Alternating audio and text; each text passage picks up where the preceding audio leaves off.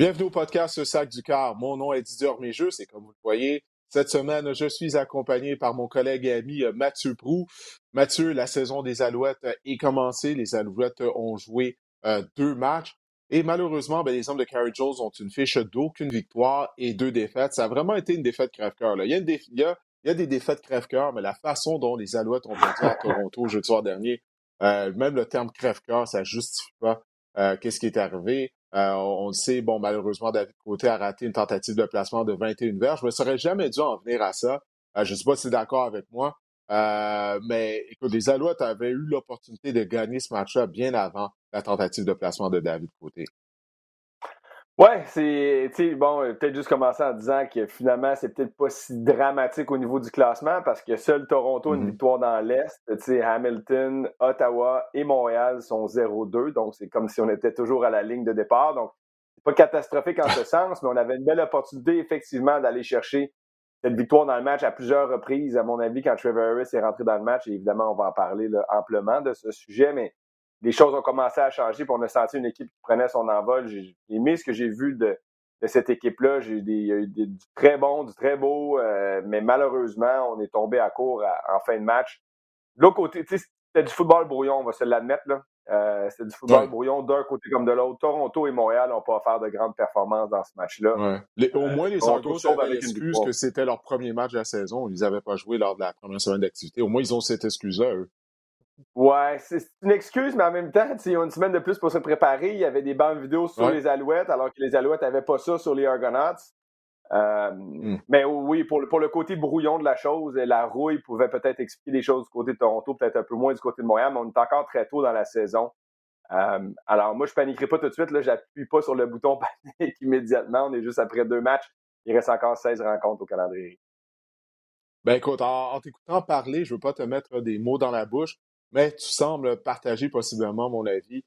Les Alouettes, finalement, sont améliorées à la position de carrière avec Trevor Harris. D'ailleurs, après la séance d'entraînement de dimanche, Carrie Jones a confirmé qu'Harris allait être le carrière partant pour le premier match de la saison régulière à domicile des Alouettes. Ça va avoir lieu jeudi soir contre les Rough Riders de la Saskatchewan. Alors, euh, est-ce que j'ai raison, là? Est-ce que j'ai bien lu entre les lignes de qu'est-ce que disait, de, de qu'est-ce que tu as dit, finalement, que pour toi, Harris, euh, c'est le meilleur, la meilleure option là, des deux carrières? Ouais, puis pour moi, c'est la meilleure option depuis même l'année dernière. J'ai mmh. ceux qui m'écoutent et qui suivent mes, mes chroniques, que ce soit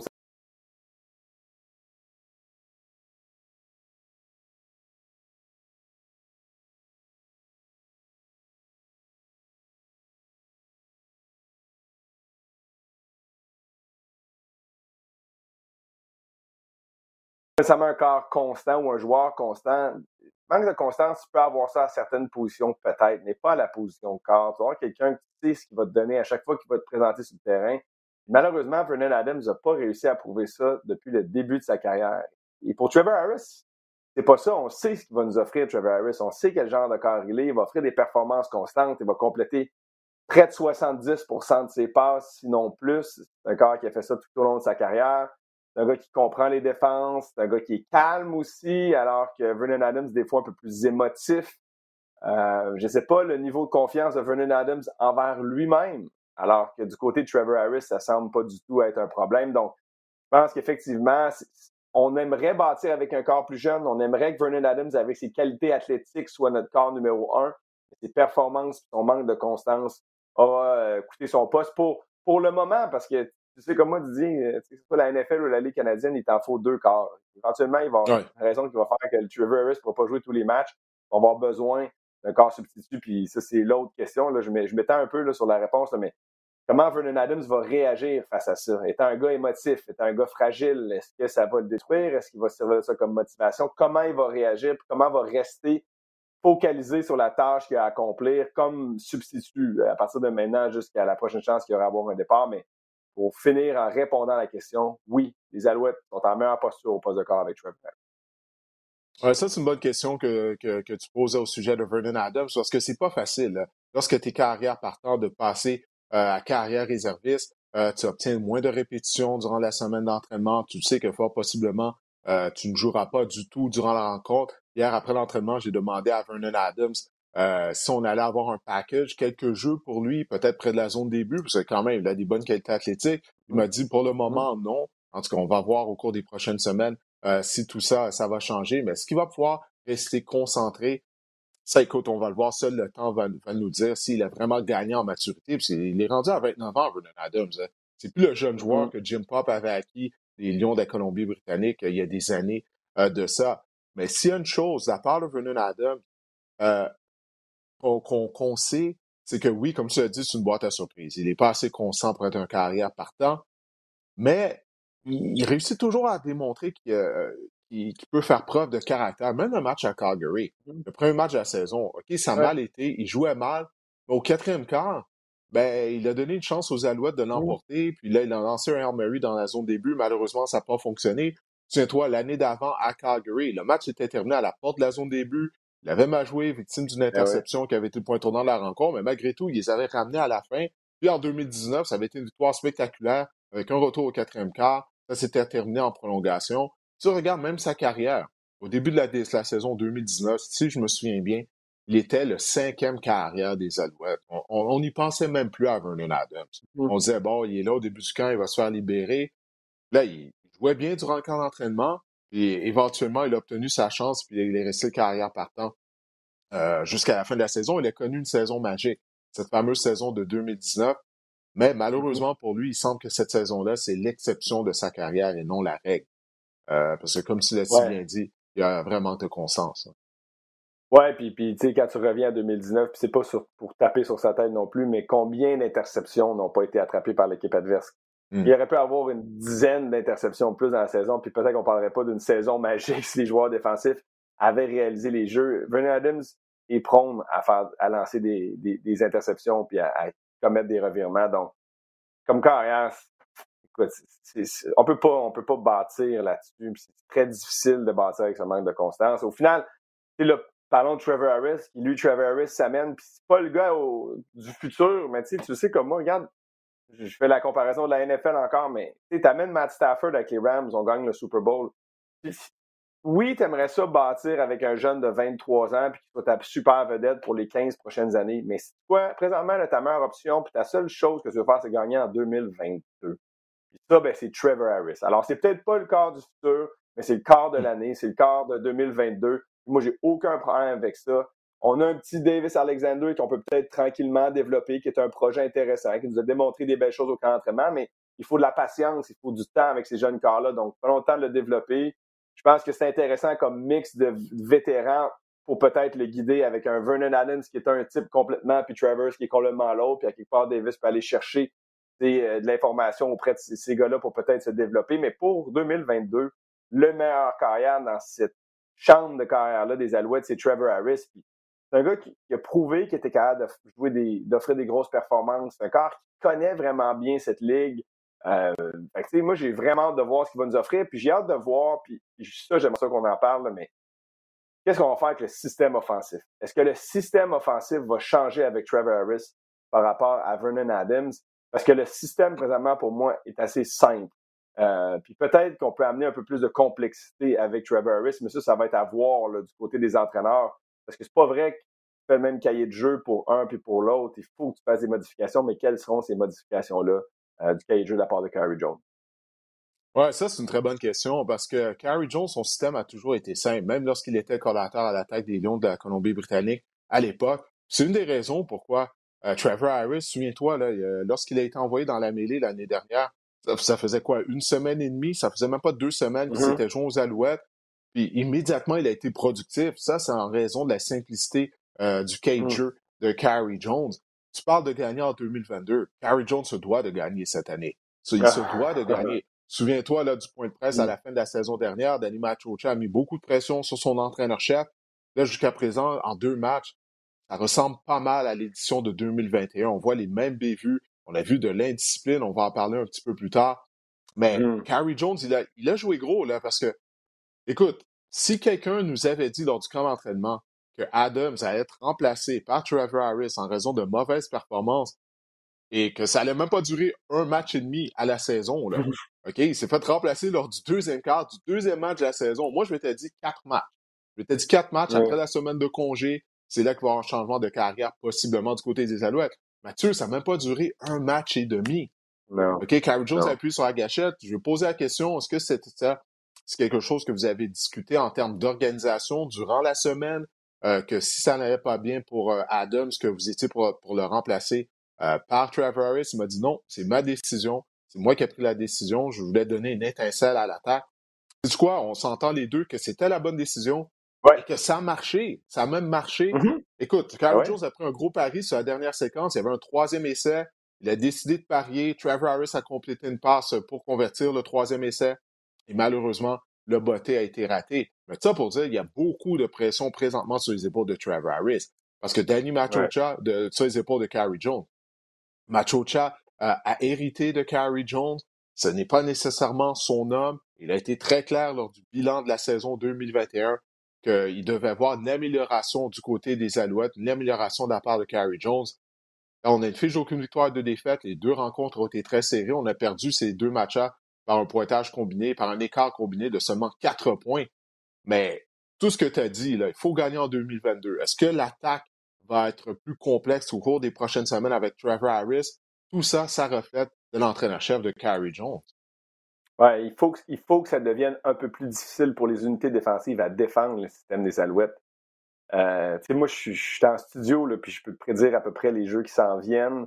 Euh, puis une des choses qui, m'agace beaucoup, puis j'ai tapé ce clou-là l'année passée, je vais le refaire cette année, mais je le ferai pas trop, là, pour, pour pas m'époumoner inutilement, puis pour pas non plus à un moment donné, euh, sans arrêt dire la même affaire. Mais regardez l'émotion avant la levée du ballon.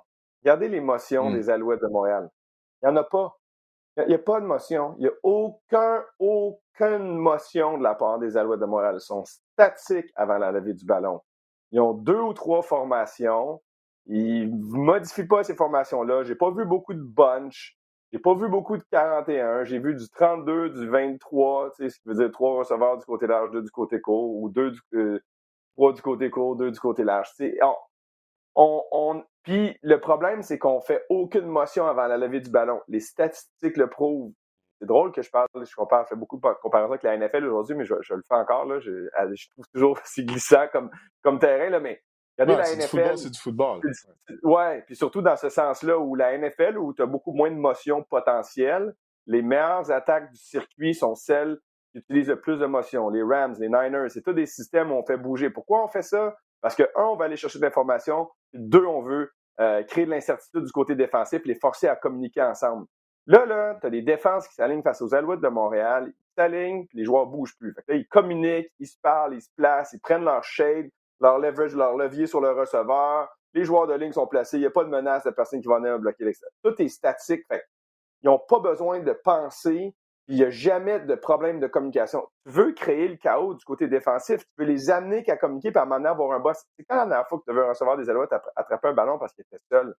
Jamais. Ça n'arrive pas parce qu'on ne crée pas ces conflits-là du côté défensif. Regardez les meilleures attaques du circuit, là. À chaque jeu, il y a quelqu'un qui bouge. Puis ça, chez les Alouettes, on ne le fait pas. Pourquoi? Sincèrement, c'est une excellente question. Euh, on va la poser là, dans les prochaines semaines à, à Corey Jones, peut-être au carrière. Pourquoi est-ce qu'on n'utilise pas de motion chez les Alouettes? Mais pour moi, quand je parle d'un système simple, à part même avant que le ballon soit mis en jeu, est-ce qu'on peut créer un peu de confusion du côté défensif? Fait que, il y a vraiment des, des, des, des- des correctifs à apporter. Puis ça, je sais que si moi je le vois, Danny Machocha le voit aussi. Et, Ouais. et, et, Ouais. et, et, tu sais, tu disais Corey Jones, puis là non plus, je ne vais pas partir en peur, je ne vais pas partir.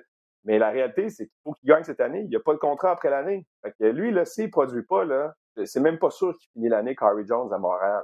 Euh, c'est pourrait, lui, qu'on qu'on le relève de ses fonctions, puis qu'on mette quelqu'un d'autre en attendant ou que Machocha descende sur les lignes de côté. C'est tout à fait possible. Parce que c'est une équipe qui n'atteint pas les standards qu'on s'est fixés depuis quelques années. Alors, euh, même si tu as perdu des matchs serrés, il n'y a pas de, vol- de victoire morale, tu es 0-2. Puis euh, tu dois trouver une façon de générer l'attaque. Tu as procédé à un changement de corps, c'était une bonne décision. Maintenant, il faut que ta production vienne avec. Ouais, c'est moi, ça fait vraiment passer à l'année dernière. Combien de fois on s'est dit les Alouettes auraient dû gagner le match?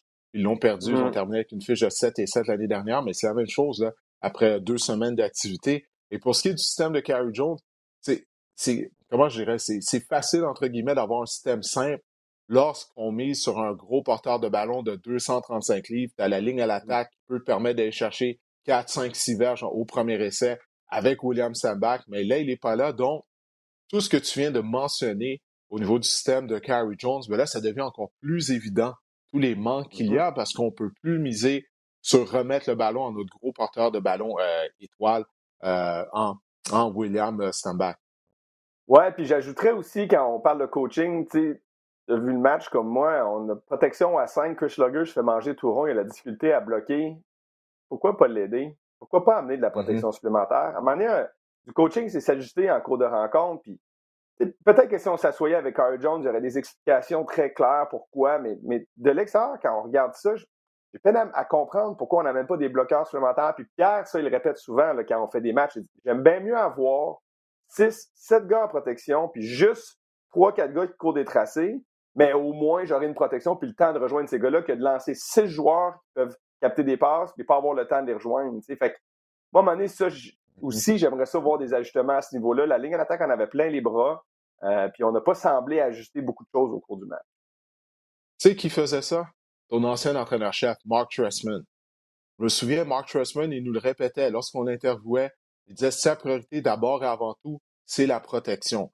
C'est de, protéger le carrière afin qu'il ait le temps de repérer les receveurs de passe. Donc, Tressman, ça, il le faisait. S'il y avait des matchs où, justement, l'équipe adverse amenait beaucoup de pression, il n'avait pas peur de garder un ailier rapproché pour bloquer, que ce soit un Patrick Lavoie ou un autre joueur. Kerry Carter, Kerry Carter à l'époque, ouais, Kerry Carter, ben oui. sur le terrain. Oui, oui, oui, c'est ça, l'ancien numéro 8, ouais, Kerry, Carter. Exactement. Il, il, obtenait beaucoup de temps de jeu. Il était là pour bloquer, afin d'avoir un bloqueur de plus. Ça, Mark Tressman l'avait très bien compris, puis on voit pas ça euh, du côté de, de Carrie Jones. Alors, ça aussi, ça va être un ajustement qu'on va surveiller au cours des prochaines semaines. Est-ce que cet ajustement-là euh, sera fait? Mais c'est intéressant. Bon, tu as parlé de la ligne d'attaque de Chris Schlager lors de l'entraînement de dimanche. Eh bien, Schlager, le bloqueur à gauche, ne faisait pas partie de la formation partante. C'est Nick Callender euh, qui s'est entraîné à cette position-là pendant la majorité de l'entraînement. Schlager a obtenu quelques répétitions. J'en ai parlé avec Harry Jones après la rencontre. Euh, il a dit que bon, il était encore tôt dans la semaine après l'entraînement, je vais parler plutôt, encore tôt dans la semaine de préparation, mais qu'ils exploraient vraiment cette possibilité-là d'avoir Nick Callender en tant que bloqueur à gauche partant. Alors ça, ça va être quelque chose à surveiller tout au long de la semaine et lors de la rencontre, si Callender obtient effectivement le départ contre les Rough Riders de la, de la Saskatchewan. Alors, on a brièvement mentionné le nom de David Côté. Euh, je me sentais tellement, tellement mal pour lui, Mathieu. Moi, en plus, j'étais du côté droit, j'étais sur la ligne de côté des Alouettes, mais j'étais directement du devant le, le poteau des buts lorsqu'il a fait sa tentative de placement. Donc, de l'angle que j'étais, moi, je pouvais pas juger si le ballon avait passé ou non entre les deux poteaux. J'avais mon oreillette, là, j'ai entendu David dire qu'il avait raté, puis la réaction de la foule, puis là, j'ai regardé les lignes de côté des alouettes, je me suis rendu compte, ah Seigneur, il a vraiment raté. C'est sur 21 verges. ouais, dégonflé complètement. Mais David Côté a été tellement constant depuis son année ah recrue, depuis le début de la saison euh, dernière, dernière. Puis, écoute, il a fait face à la musique après la rencontre. Il est venu me parler. Il, m'a répondu, il a répondu à mes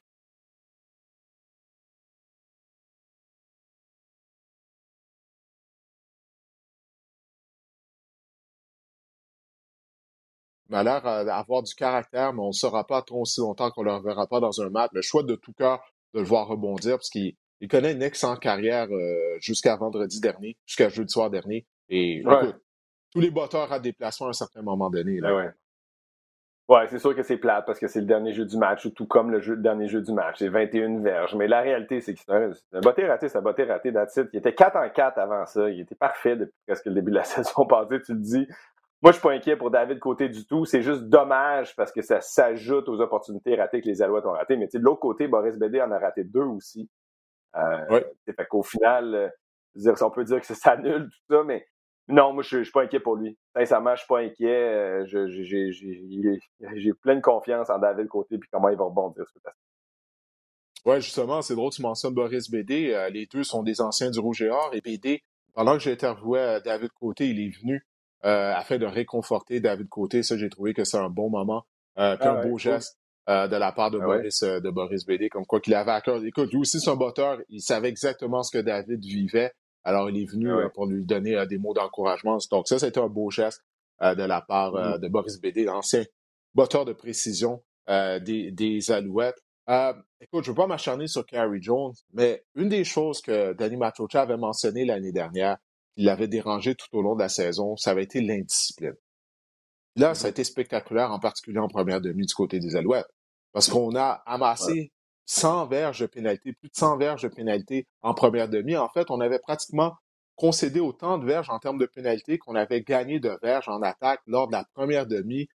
Puis tout ça, ben, le point culminant, ça a été le secondaire intérieur, Trey Watson, qui a donné un coup de pied, qui a pilé sur un des joueurs euh, des euh, de Toronto. Ce que tu peux pas faire sur un geste comme ça, ça peut pas arriver. D'ailleurs, Carrie Jones l'a dit après, euh, après la rencontre, il l'a répété après l'entraînement de dimanche. Et même lors de l'entraînement de dimanche, ce n'était plus Trey Watson qui était à la position de secondaire intérieur. Alors, euh, comme quoi, j'imagine qu'on veut lui passer un, message. Mais l'indiscipline, Mathieu, ça, ne peut pas arriver. Puis ça, encore une fois, comme je l'ai dit, je veux pas m'acharner sur Carrie Jones. J'adore Carrie Jones. Je souhaite qu'il reste entraîneur des Alouettes pour les 20 prochaines années. Je souhaite de maintenir mon emploi pour les 20 prochaines années et de pouvoir l'interviewer aussi parce qu'il est très gentil, il est très gentil, surtout quand tu compares à certains des autres entraîneur avec ah on, a, on a eu à interviewer au, fil des ans. Euh, il est toujours disponible, très gentil. Mais l'indiscipline, ça reflète toujours de l'entraîneur-chef. Là, ça, on dirait que c'est un mm-hmm. problème qui, ben pas, on dirait qu'il a refait surface à Toronto. Complètement. Euh, on va toujours dire ça, puis c'est vrai. La discipline, ça part d'en haut. Euh, c'est une question d'attention au détail, de rester dans la culture de l'organisation, de ne pas sortir puis de faire sa propre affaire, puis d'être un individu au sein de l'équipe, mais de, réussir à créer cette culture où l'équipe est vraiment plus forte que l'individu. C'est des gestes égoïstes. Trey Watson, qu'est-ce que tu fais là, mettre ton pied dessus? Je dis pas que c'est la faute à Carrie Jones que Trey Watson a mis son pied sur le joueur adverse, mais ça a été fait sous sa gouverne. Fait là, il faut, puis, puis tant mieux si Trey Watson est pas là. C'est ça le message, parce que comment tu élimines l'indiscipline dans une équipe? Puis pourquoi on garde l'entraîneur-chef? C'est parce que c'est lui qui a le pouvoir d'éliminer ça. Comment? Ben, en faisant mm-hmm. ça. Pas de temps de jeu. En faisant quoi? En le mettant à l'amende. Euh, en, sanctionnant les joueurs qui, font preuve d'indiscipline. Tout ça, c'est à la disposition de l'entraîneur-chef. Puis des fois, c'est peut-être ça aussi, tu sais, toi et moi, on aime beaucoup Curry Jones parce que c'est un chic type, il est tellement fin, ce gars-là, mais des fois, il faut que tu sois méchant. Des fois, il faut être tough. Tu peux pas juste être le bon cop tout le temps. Des fois, il faut sortir le bad cop un peu pour intimider puis contrôler son équipe. Je suis pas dans le vestiaire, là. je parle à travers mon chapeau. Mais Corey Jones est tellement gentil que des fois, je me demande s'il est capable de lever le ton puis brasser les troupes. Puis est-ce qu'il est capable, c'est vraiment de, brasser la cage de ses joueurs? Je ne sais pas. Euh, mais, euh, mais clairement, il y a quelque chose qu'il faut que se passe là. Puis tu donc là, tu dis, on ne veut pas s'acharner, mais quand tu mets tout ça ensemble, l'indiscipline, le système de jeu, euh, il y a beaucoup de choses là, qui ne vont pas en sa faveur présentement. Donc, ça va être vraiment un dossier à surveiller au cours des prochaines semaines, prochains mois, euh, voir comment ça va évoluer cette situation-là avec Curry Jones euh, à la barre des Alouettes. Oui, parce que c'est difficile hein, d'élever le ton lorsque les gens savent déjà comment tu es, connaissent déjà ta personnalité, puis lorsque tu essaies de faire un 180 degrés, d'être plus autoritaire, est-ce que ça peut fonctionner, là, un genre de changement de personnalité? Je suis pas l'envers des Alouettes, je peux pas juger de ça, mais c'est effectivement un bon point que tu soulèves. si on regarde euh, vers l'avenir de Carrie Jones et des Alouettes, les deux prochaines rencontres de l'équipe montréalaise vont avoir lieu contre les Rough Riders à Saskatchewan. Tout d'abord jeudi à Montréal. Comme je le disais tout à l'heure, ça va être le premier match de la saison euh, présenté à domicile. la semaine suivante, ben, les Alouettes vont aller à Regina euh, pour jouer encore une fois contre les Riders. Alors les Riders, eux, qui ont fait deux victoires, aucune défaite, ils nous ont dévoilé un excellent duo de porteurs de ballon euh, au cours du week-end. Alors ça, ça devrait donner des mots de tête à l'unité défensive montréalaise. Mais tout ça pour dire, après ces deux matchs-là, Mathieu, il y a une semaine de congé. Est-ce que Carrie Jones sera toujours à la barre de l'équipe lorsqu'on va revenir de cette semaine de congé? Je sais qu'il est encore tôt là, pour poser la question. Les Alouettes, comme sont dit, ils ont fait aucune victoire, deux revers, mais ils sont toujours dans la course du côté de la section Est. Souviens-toi, sous euh, Tom Higgins, il y a une année, les Alouettes avaient commencé la saison. Écoute, c'est-tu avec une fiche une victoire, huit défaites et un match nul, quelque chose comme ça, un 8-1, un 7-1. Les autres en mesure finalement de participer aux éliminatoires. Puis ils étaient même à une victoire de participer à la Coupe Grey parce que la section S était tellement faible. Pour l'instant, je ne sais pas si la section S est aussi faible que ça, mais ça, comme tu l'as dit, il y a juste Toronto qui a une victoire présentement cette année. Ouais, ouais effectivement. Mais tout ça non, mais ça va être... comment tu... Ouais. Oui. Vas-y, vas-y. Non, ben j'allais dire, c'est ça. Comment tu entrevois les deux prochains matchs des Alouettes? Euh, il est encore tôt, la saison est très jeune, on ne peut pas partir en peur. Euh, mais à un moment donné, il faut aller chercher des victoires, puis là, on va affronter une très bonne équipe lors de deux semaines consécutives. Et tu sais à quel point c'est difficile de gagner en plus de ça à Regina. Puis ce match-là va avoir lieu lors du week-end de la fête du Canada. Donc, aucun doute que le stade à Regina va être plein. Tout le monde va être là avec son chandail vert. Tout le monde va avoir euh, commencé à boire 3-4 heures avant le match avec leur melon d'eau sur la tête. Tu sais, commencer, obligé de t'expliquer la scène à Regina. La foule, va, la foule va être craquée. Ça va vraiment être un territoire hostile. Oui, vraiment. Puis c'est une fichue de bonne équipe. C'est pour avoir regardé les deux premiers matchs euh, des Rough Riders, ils ont euh, joué de façon impeccable défensivement contre les Cats d'Hamilton en levée des rideaux. Ils ont répété cet exploit-là contre Edmonton en fin de semaine. Offensivement, ils trouvent leur rythme. L'as dit, ce duo de porteurs mené par Jamal Morrow, qui est vraiment franchement impressionnant dans le champ arrière, une grosse ligne d'attaque. Là, on a perdu les services de Dan Clark, c'est un gros morceau sur la ligne, mais quand même, euh, c'est peut-être là, moi, je, vois une petite faiblesse. Là. On est capable de profiter de la ligne à l'attaque des Riders, qui va être un amoché par les blessures, puis le bloqueur à droite qui connaît des difficultés, on va faire comme euh, probablement un remaniement de la ligne. C'est là où on peut peut-être capitaliser, mais on a des bons receveurs, on a un bon carrière qui s'est gagné, on a des bons porteurs, puis défensivement, attention. le trio de secondaire, la tertiaire, dans le front défensif, on a des bêtes. Ça sera vraiment pas évident. C'est toutefois une équipe très indisciplinée. Ça va japper sur le terrain. C'est pas le genre d'équipe que tu vas affronter deux semaines de suite, surtout le deuxième match en Saskatchewan. Parce que je te dis, ça va être insupportable. Regardez bien les gars là, gueuler, crier après les autres, brasser les. Ça va, ça va être vraiment tough comme football. Les Alouettes sont, sont j'espère, prêts à mettre le, match, comme Pierre le dit si bien, à double mentonnière, là, parce que ça va brasser contre cette équipe-là. Puis défensivement, ils sont tough. Fait que moi, c'est cette confrontation-là que j'ai hâte de voir. L'attaque de Montréal menée par Trevor Harris face à la défense redoutable des Rough Riders, ça va être tough. Mais c'est un match pour le premier match à domicile ici à Montréal. Ça, va, ça devrait être un bon spectacle de foot. Oui, oui, absolument. Et puis, est-ce que les Alouettes seront en mesure de gagner la guerre des tranchées? Ça, c'est une chose qu'on faisait très bien l'année dernière, en particulier en première moitié de saison. La ligne à l'attaque, écoute, elle excellait pour, avec ses blocs au sol pour stand-back, mais également en protection.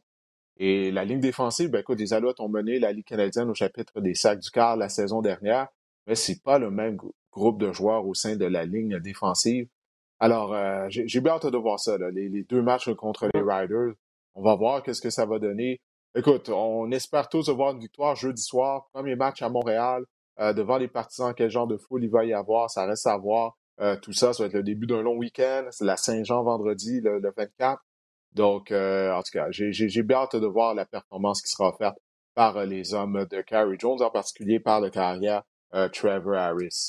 Bon, ben, écoute, Mathieu, on a fait le tour. Pour les gens qui se demandent où est Marc-André Chaloux, eh bien, Marc-André n'était pas disponible cette semaine, mais il sera de retour la semaine prochaine avec ses conseils fantasy euh, football. Alors, on s'est concentré sur les Alouettes. Il y avait beaucoup de choses à dire du côté euh, des Alouettes, malgré le fait qu'ils n'ont joué que deux matchs. Mais c'est ce qui arrive lorsqu'on a déjà une controverse des carrières. Alors ça, c'est toujours un sujet, un sujet hein, qui vaut la peine euh, d'être discuté. Alors, on va voir qu'est-ce que ça va donner sur le terrain jeudi soir, Mathieu. Alors, écoute, ce rendez-vous à ne pas manquer sur les ondes de RDS à 19h avec euh, l'émission d'avant-match. Bien sûr, tu seras à l'animation. Alors, écoutez, pour les gens qui nous ont regardés, bah oui, merci Mathieu d'avoir accepté mon invitation. Euh, pour les gens qui nous ont regardés euh, via YouTube ou qui téléchargent le podcast à toutes les semaines, ben, c'est grandement apprécié. On vous reparle la semaine prochaine.